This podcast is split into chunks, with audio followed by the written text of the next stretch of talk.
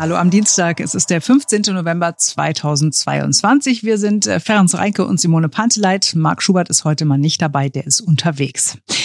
Was ein Gericht entscheidet, das kann man vorher nie hundertprozentig voraussagen. Selten aber sind sich viele Leute so sicher gewesen, dass eine Entscheidung wie die morgen am Verfassungsgerichtshof von Berlin historisch sein könnte. Mhm. Es sieht ganz viel danach aus, dass die Abgeordnetenhauswahlen hier bei uns in der Stadt komplett wiederholt werden müssen das Wahlchaos vorletztes Jahr so riesig, so unüberschaubar, dass nur eine berlinweite Neuwahl diese Fehler beheben kann.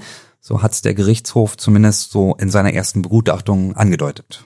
Ja, wir haben heute früh in der Sendung schon mal auf die Entscheidung morgen geguckt und wir haben mit denen gesprochen, die sich erhoffen, von einer Neuwahl zu profitieren. Bei CDU und FDP, da laufen nicht nur die Vorbereitungen für einen möglichen Wahlkampf, da läuft der Wahlkampf selbst schon. So haben wir es vorhin gespürt, als wir mit den beiden Gesichtern der Opposition bei uns in Berlin gesprochen haben. Zuerst mit FDP-Fraktionschef äh, Sebastian Schaja, der sagte, die FDP ist vorbereitet und er hat klare Erwartungen, was morgen passiert. Ich glaube, dass alle Parteien sich damit auseinandergesetzt haben, dass es möglicherweise zu einem Urteil kommt, was äh, eine Wahlwiederholung uns Berlinerinnen und Berlinern ermöglicht. Und deshalb hat man natürlich auch sich mit Kampagnen schon auseinandergesetzt. Womit rechnen Sie denn morgen? Ja, wir gehen im Augenblick schon davon aus, insbesondere nachdem die Richterinnen und Richter ja sehr deutlich zu erkennen gegeben haben, dass das Wahlchaos in Berlin sehr umfassend war, dass wir nicht nur in einzelnen Wahlkreisen die Wahl zum Berliner Abgeordnetenhaus nachwählen, sondern schon ganz Berlin die Wahlwiederholung bekommen wird und wir damit höchstwahrscheinlich am 12. Februar im nächsten Jahr nochmal alle an die Wahlurnen gebeten werden. Und äh, machen Sie sich denn eigentlich Sorgen, dass Sie dann bei dieser Wahl untergehen? Ich glaube, Scheitern hatte noch nie so viele Chancen.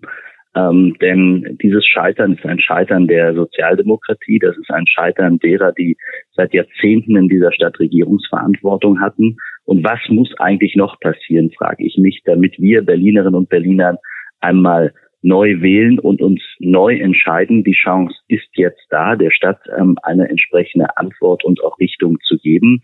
Und deshalb ähm, freue ich mich auf den Diskurs, auf die Auseinandersetzung ähm, in einem möglichen Wahlkampf um die besten Lösungen für die Stadt. Und wir haben ja gesehen, dass diese Regierung mit fulminanten Versprechen angetreten ist und ähm, doch an der einen oder anderen Stelle ähm, diese auch schon innerhalb des ersten Jahres nicht gehalten hat.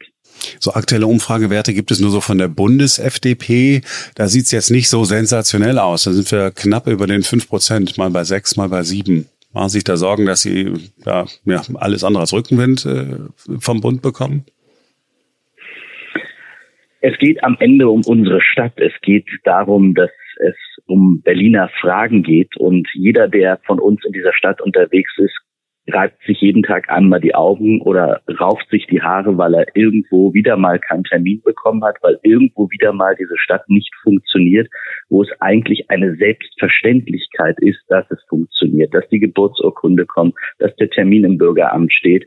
Und all das sind ja Fragen, die etwas mit Dysfunktionalität zu tun haben. Ich möchte, dass unsere Verwaltung wieder funktioniert, dass Verwaltung auch wieder Verantwortung bedeutet.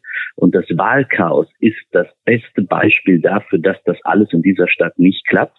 Und dafür wollen wir arbeiten als FDP. Und ja, wir gehen mit sechs, sieben Prozent Wahlkampf, ähm, Ausgangswert der Umfragen in diese Wahl, wenn sie denn kommt.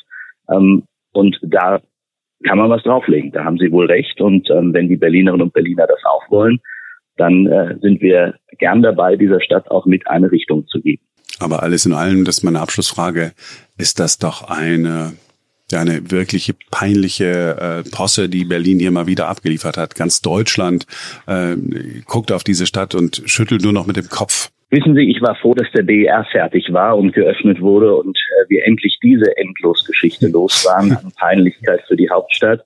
Und jetzt hat Berlin wirklich etwas oben drauf gesetzt, was wahrscheinlich nicht mehr zu toppen ist, muss man ja an dieser Stadt sagen. Aber ich würde damit gerne Schluss machen. Und Schluss machen können wir Berlinerinnen und Berliner damit äh, womöglich am 12. Februar, wenn neu gewählt wird und wir endlich daraus die richtigen Schlussfolgerungen ziehen und nicht immer wieder diejenigen, die, die seit Jahrzehnten die Verantwortung in der Stadt haben und uns hier teilweise auch in die Verantwortungslosigkeit geführt haben, dafür gesorgt haben, dass die Verwaltung nicht hinreichend funktioniert. Und damit meine ich nicht die Mitarbeiterinnen und Mitarbeiter der Berliner Verwaltung, sondern die Strukturen, an die wir ran müssen, damit wir besser werden, damit diese Stadt ähm, auch leistungsfähiger wird, für uns Bürgerinnen und Bürger und Alltagsfragen auch besser beantworten und klären kann. Ja, und der zweite, der sich Hoffnungen macht, ist der Chef der Berliner CDU, Kai Wegner.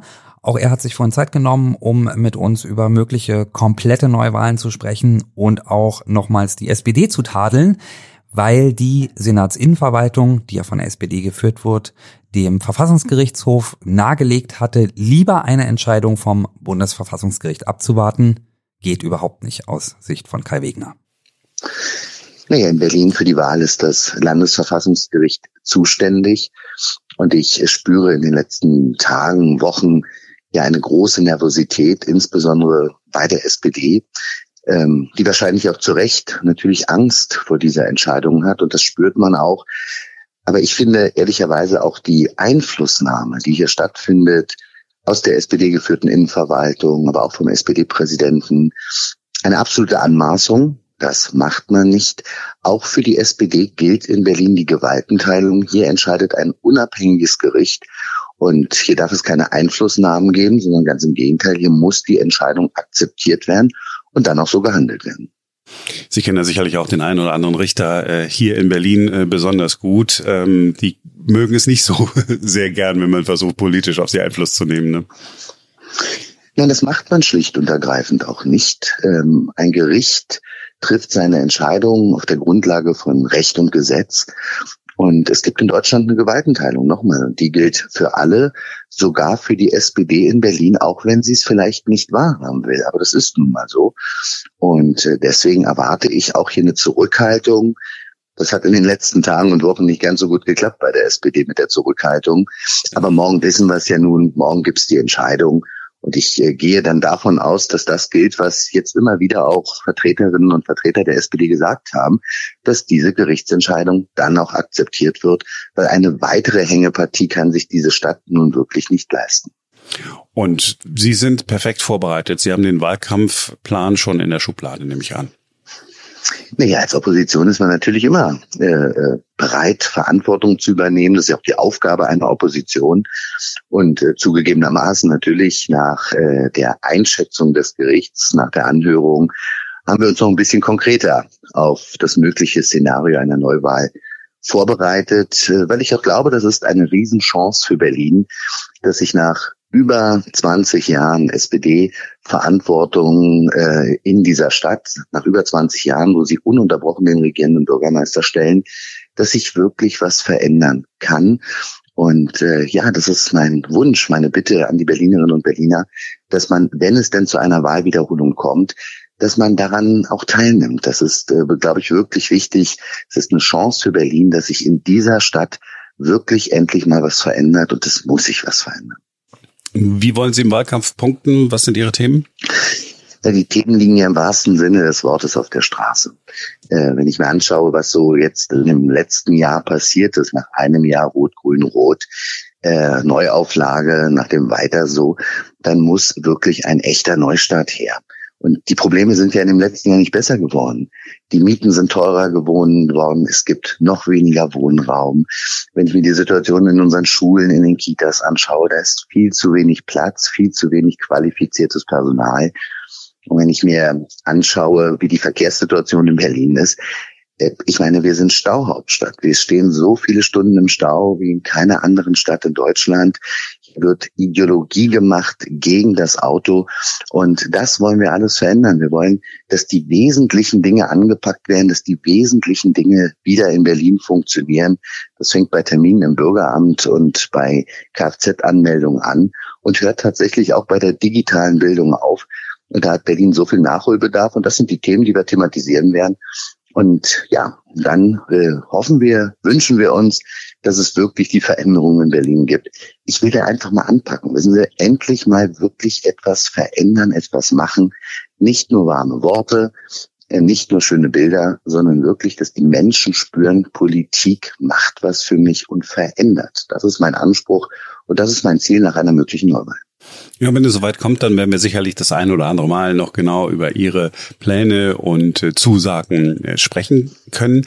Setzen Sie denn auch ein bisschen darauf, dass es Rückenwind äh, vom Bund gibt? Die schlechten Umfragewerte für Olaf Scholz könnten Ihnen ja diesmal ähm, ein bisschen helfen. Ja, bei der letzten Wahl vor einem Jahr ähm, war der Bund natürlich nicht unser Freund. Der Trend, den wir da äh, hatten als Berliner Union, das ist so. Die Lage hat sich verändert. Die Lage ist natürlich weltweit auch dramatisch. Und äh, auch auf Bundesebene brauchen wir letztlich einen klaren Kurs, eine Regierung, die nicht tagtäglich streitet, die sich uneins ist, sondern wirklich die Probleme anpackt. Und äh, wir haben viele Probleme. Wir haben die hohe Inflation. Alles wird immer teurer. Die Leute wissen nicht mehr, wie sie ihre Nebenkosten bezahlen sollen, wie sie ihre Rechnung beim Supermarkt bezahlen sollen.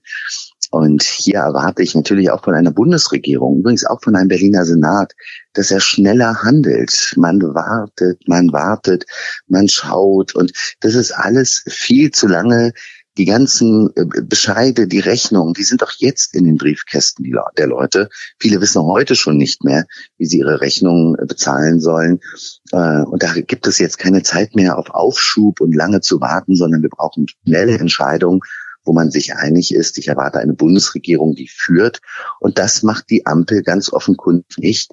Und deswegen hat sie auch so schlechte Umfragewerte. Und das ist natürlich für uns jetzt erstmal, wenn es wirklich zu einer Wahlwiederholung kommt, natürlich ein kleiner Vorteil. Ja, schauen wir mal, ob aus dem kleinen Vorteil nicht ein richtiger Vorteil wird. Was glaubst du? Also ich glaube, wir sind uns einig, ne? es wird eine Wahlwiederholung geben. Ja, aber definitiv. glaubst du, dass Rot-Rot-Grün dann abgewählt wird? Tja, also ich kann es mir noch nicht so richtig vorstellen. Hat man beim letzten Mal ja schon gedacht, dass es jetzt wirklich mal Zeit ist für einen Wechsel und dass die Berlinerinnen und Berliner ähm, sich tatsächlich mal für CDU und FDP in, in der Mehrheit entscheiden, ähm, ist auch nicht eingetreten. Ich habe diesmal auch relativ starke Zweifel. Und ob das für die beiden wirklich so vorteilhaft ist, für die beiden Parteien im Wahlkampf, hm, weiß ich auch noch nicht so genau. Ähm, jetzt soll ja auch tatsächlich der Straßenwahlkampf möglicherweise verkürzt werden, wegen der Weihnachtszeit. Mhm. Ähm, Im Februar soll ja dann schon gewählt werden. Also das ist alles sehr, sehr knapp, sehr, sehr kurz. Ob das am Ende wirklich ein Vorteil für die beiden ist, hm, bin ich eher unsicher. Ich weiß es nicht. Ich glaube, viele Berliner sind A, enttäuscht von dem, was alles versprochen wurde und was mhm. jetzt aber irgendwie nicht geklappt hat, ne, so in Sachen Wohnungsneubau und so weiter, was irgendwie alles so viel, war so viel heiße Luft dabei. Ähm, die Nummer jetzt mit der Friedrichstraße gerade, ne, und äh, der ganze Frust über die Klimakleber.